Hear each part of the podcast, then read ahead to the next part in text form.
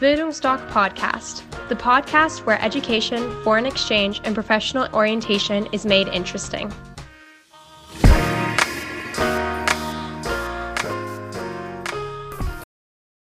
Hallo, ich bin Rana und ich bin heute wieder hier mit Rina von unserer Partnerorganisation WAYAS und heute geht es um das Thema Work and Travel in Kanada. Rina, stell dich am besten erstmal vor. Ich bin die Rina und ich bin bei uns die Work and Travel Spezialistin für Australien, Neuseeland und Kanada und freue mich jetzt mal ein bisschen über Kanada erzählen zu können. Sehr schön. Dann würde ich direkt mit der ersten Frage starten. Und wie sieht das denn aus mit der Vorbereitung für das Work and Travel in Kanada? Wir wissen ja, Beratungen fangen immer erst bei uns bei Bildungstag an. Und jetzt geht es um den Prozess mit Wayers. Worauf muss ich mich da bei Kanada vorbereiten? Genau. Hm, du kriegst ja erstmal von uns die ganzen Informationen zugeschickt und würdest dich dann damit vorbereiten. Das erste geht's los mit der Visumshilfestellung. Und das ist bei Kanada tatsächlich ein bisschen äh, aufwendiger als bei Australien und Neuseeland. Und zwar ist es so, dass es auch online anfängt. Du schreibst dich in Kanada in einen Pool ein, der mhm dir aber quasi nur nicht gleich bescheinigt, dass du das Visum bekommst, sondern du wirst dann erstmal ausgelost. Also das ist wirklich, ähm, ja, du bist im Pool mit vielen, vielen anderen, die auch nach Kanada wollen und hast dann die Möglichkeit, ausgelost zu werden. Wir nehmen jetzt einfach mal an, du wirst ausgelost und hast dann die Möglichkeit, die aus, die ne, Sie nennt sich Invitation to Apply, also die Einladung von der kanadischen Regierung anzunehmen. Und dann geht es in verschiedenen Schritten weiter, dass du Informationen an die kanadische Regierung weiterleiten musst, wie beispielsweise dein Führungszeugnis oder auch dein Lebenslauf. Mhm. Und zuletzt musst du dann auch noch wirklich biometrische Daten in Berlin oder Düsseldorf abgeben. Das mhm. heißt, ähm, wie du jetzt, jetzt vielleicht auch schon siehst, äh, der Prozess ist ein bisschen länger mhm. und äh, auch ein bisschen schwieriger, als wenn man nur alles online machen muss. Und man muss wirklich eben vorstellig werden mit seinem Reisepass und seinen Fingerabdrücken. Verstehe. Dann kann es losgehen. Okay, und angenommen, ich würde jetzt beispielsweise nicht ausgelost werden, müsste ich dann länger warten oder mich nochmal bewerben oder wie würde das dann aussehen? Genau, man hat wirklich nochmal die Möglichkeit, sich dann im nächsten Jahr in den Pool einzuschreiben. Mhm. Ähm, es vergeht aber dann halt wirklich auch ein ganzes Jahr. Verstehe. Also muss man vielleicht auch mehr oder weniger etwas Glück haben und wenn nicht, dann muss man sich dann vielleicht für Australien oder Neuseeland beispielsweise entscheiden. Genau, genau. Also wir empfehlen wirklich äh, bei Kanada, normalerweise geht der Pool im Januar auf und wenn man da schon volljährig ist, sich sofort einzuschreiben. Mhm. Und dann hat man auch recht gute Chancen. Da sind dann 4.500 Visa oder 4.900 waren es, glaube ich, dieses Jahr, 4.900 Visa in diesem Pool drin. Und mhm. dann hat man auf jeden Fall gute Chancen. Jetzt ist so, dass der Pool wahrscheinlich sehr zeitnah zugehen wird. Und dann, ja, ist es auch erstmal wieder vorbei mit den Kanada-Visa. Verstehe. Und angenommen, ich bin jetzt einer der Glücklichen und wurde ausgelost und darf nach Kanada gehen. Ähm, wie sieht das denn dann aus mit der ganzen Vorbereitungswoche? Wie sieht das in Kanada aus? Genau, da ist auch so, dass du ankommst an einem Dienstag, äh, auch die ersten zwei Hostelnächte inkludiert hast. Hier kannst du zwischen Vancouver und Toronto wählen, je nachdem, was dich irgendwie vielleicht ein bisschen mehr anspricht. Mhm. Da wartet dann das Team am Mittwoch eben auf dich im Büro und dann gibt es die Einführungsveranstaltung eben auch hier wieder wie funktioniert das alles? Kanada ist ein bisschen anders. Da wird nämlich nicht vorab der Bankaccount eröffnet, sondern wirklich mhm. in Kanada erst. Das heißt, auch hier gibt es eine ganz genaue Erklärung von unserem Team. Genau so eröffnest du den Bankaccount, genau so beantragst du die Steuernummer und dann wird natürlich auch nochmal über den Lebenslauf drüber geschaut und mhm. natürlich alle Fragen geklärt, die irgendwie noch offen sind. Und ansonsten hast du auch noch die Möglichkeit, bei uns an der Grizzly Tour teilzunehmen. Mhm. Das ist eine Tour, die geht dann auch so ein bisschen in die Rocky Mountains rein, mhm. mit anderen Teilnehmern natürlich. Und äh, ja, eben eine Woche lang äh, geht es dann los, dass man dann wirklich am, am Campen ist, in verschiedenen Hostels ist, in der Natur viel ist und ganz, ganz viel Naturspektakel sieht. Mhm. Das kann man sonst an sich noch dazu buchen. Sehr gut. Und ähm, wie auch vorhin schon besprochen, gibt es ja auch immer preisliche Unterschiede. Gerade wenn du jetzt sagst, es gibt eine Grizzly-Tour, die man jetzt dazu buchen könnte.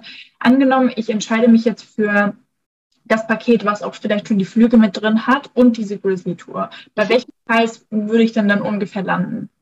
Genau, äh, lass mich ganz kurz überschlagen. Wenn du beides zusammennimmst, dann bist du, glaube ich, ungefähr äh, bei 2800 Euro. Mhm. Äh, ich würde es einfach kurz mal aufdröseln, weil ich jetzt nicht ganz sicher bin, ob ich es im Kopf richtig überschlagen habe. Mhm. Ähm, du bist, je nachdem natürlich, in welcher Saison du startest, muss man bei den Flügen immer ganz klar schauen, mhm. ähm, bist du normalerweise so bei 1690 Euro mhm. und dann kommt die Grizzly Tour hinzu und die ist bei 1190 Euro.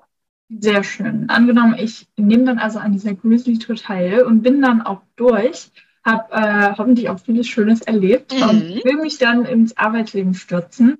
Äh, wie sieht das denn in Kanada aus? Was gibt es da für typische Jobs und was ist da so, so die Spezialität? Kanada ist ganz stark auf Saisonjobs fixiert. Aha. Also das ist wirklich auch so, dass die Arbeitgeber schon auch hoffen, dass du tatsächlich so vier bis fünf Monate bei ihnen bleibst. Mhm. Damit hast du aber halt auch die Möglichkeit, eben dir einmal einen Job zu suchen und damit halt dein Kanada-Jahr quasi finanziert zu haben. Hm. Das ist relativ cool. So an sich, wenn du natürlich sagst, du willst eigentlich nur zwei Monate arbeiten, musst du einfach länger suchen, findest du genau sowas. Mhm. Ähm, genau, Saisonjobs und deshalb auch ganz stark eben Gastronomie, Hotelbereich, äh, Resorts, eben gerade in den Rocky Mountains. Deswegen auch meine Empfehlung, immer in Vancouver zu starten. So ein bisschen mein Insider-Tipp. Äh, mhm äh, weil da ganz, ganz viele Jobs eben auf dich warten. Und was das Tolle ist, die bieten, die Arbeitgeber bieten da normalerweise auch wirklich Unterkunft mit an. Und oh. das ist das, was in Kanada wirklich sehr, sehr teuer ist. Hm, verstehe. Also dementsprechend würde ich mir dann den Job suchen und kann mich dann auch darauf sozusagen verlassen, dass ich dann auch vielleicht einen Schlafplatz sogar habe. Genau, verlassen würde ich jetzt, das ist vielleicht nicht ganz das richtige Wort, mhm. aber äh, man hat wirklich äh, eine große Auswahl oder beziehungsweise es gibt viele Arbeitgeber, die das anbieten.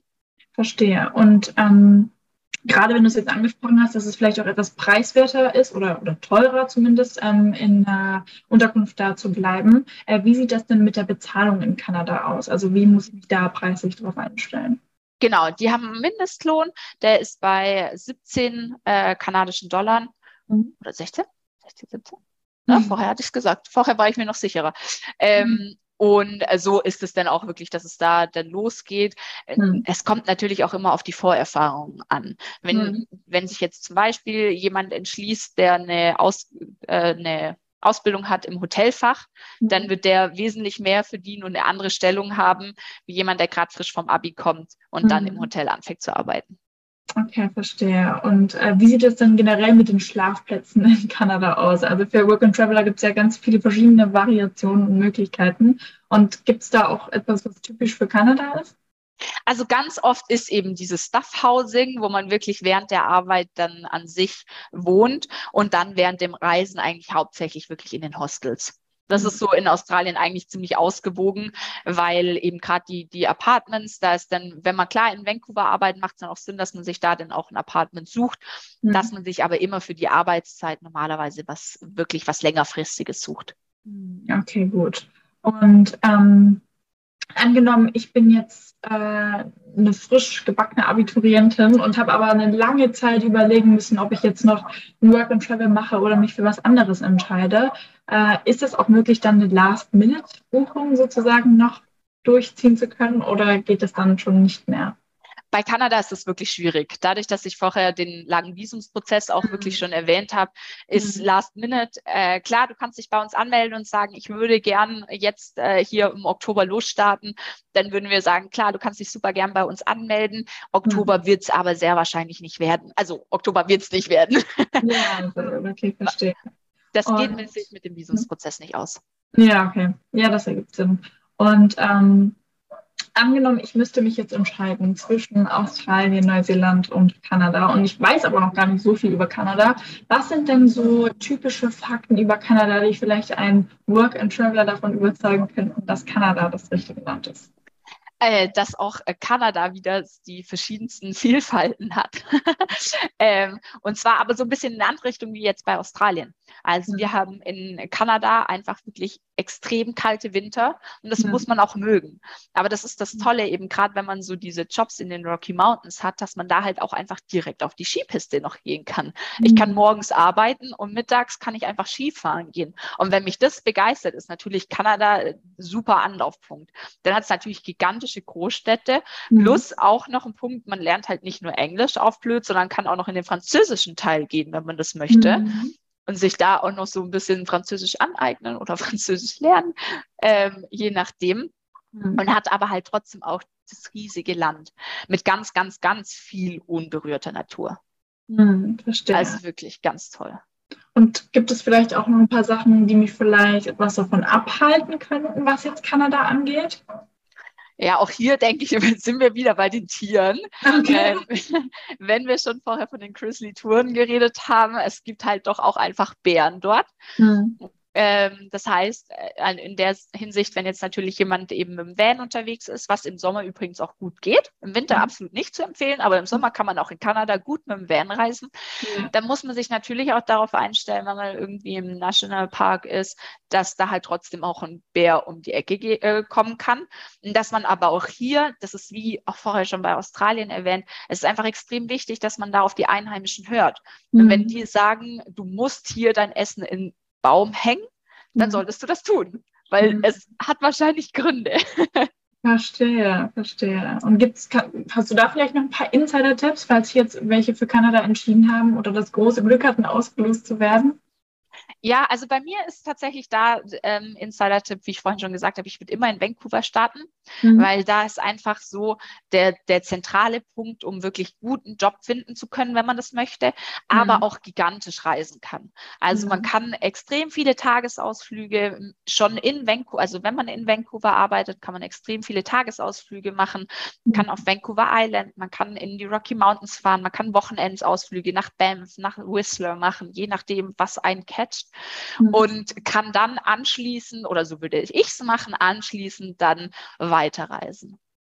Verstehe. Und meine Schlussfrage wäre jetzt, angenommen, ich bin jetzt in Kanada gewesen, so für ein paar Monate und sage jetzt aber, okay, vielleicht finde ich Australien doch noch ganz gut. Oder wenn ich mich jetzt nicht entscheiden kann, ha, Neuseeland oder Australien oder Kanada, gibt es auch Möglichkeiten, das Ganze zu kombinieren? Genau, dann kannst du dich wirklich einfach bei uns nochmal für das Starterpaket anmelden Mhm. und dann äh, schicken wir dir da gerne auch die weiteren Informationen äh, Ah. gerne zu. Sehr gut. Das ist wahrscheinlich für die, die es jetzt das Kanada-Video angeschaut haben, das Australien-Video und das Neuseeland-Video, aber vielleicht immer noch nicht wissen, welches sie jetzt wählen sollen, als kleine Notlösung oder was vielleicht auch zusätzlich ganz schön sein kann. Und dann bedanke ich mich auf jeden Fall wieder an erster Stelle bei dir für die Informationen und würde dir wieder das Schlusswort übergeben.